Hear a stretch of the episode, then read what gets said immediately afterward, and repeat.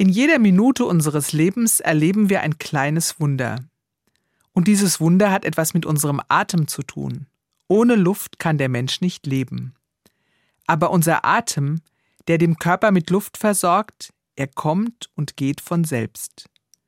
Wir können bewusst ein- und ausatmen, aber wir müssen es nicht. Atmen ist ein Zeichen für Leben.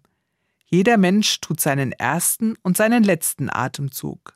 Steht der Atem still, lebt der Mensch nicht mehr. Das haben schon die Erzähler der zweiten Schöpfungserzählung in der Bibel beobachtet. Sie schrieben zur Erschaffung des Menschen, da formte Gott den Menschen aus Staub vom Erdboden und blies in seine Nase den Lebensatem. So wurde der Mensch zu einem lebendigen Wesen. Auch ein Wort aus dem Neuen Testament hat etwas mit dem Atem zu tun. Im Johannesevangelium, das am kommenden Pfingstfest vorgelesen wird, heißt es, Jesus hauchte sie, gemeint sind die Jüngerinnen und Jünger, an und sagte zu ihnen, Empfangt den Heiligen Geist. Der Atem ist also ein Bild für die göttliche Lebenskraft, die in jedem Menschen wohnt. Die hat jeder Mensch von Geburt an. Und die hat Jesus seinen Jüngerinnen und Jüngern noch einmal neu gegeben. Er hat sie angehaucht.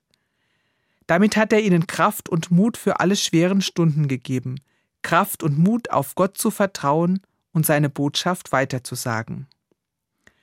Ich hoffe, ich finde am kommenden Pfingstfest einmal ein paar ruhige Minuten für mich.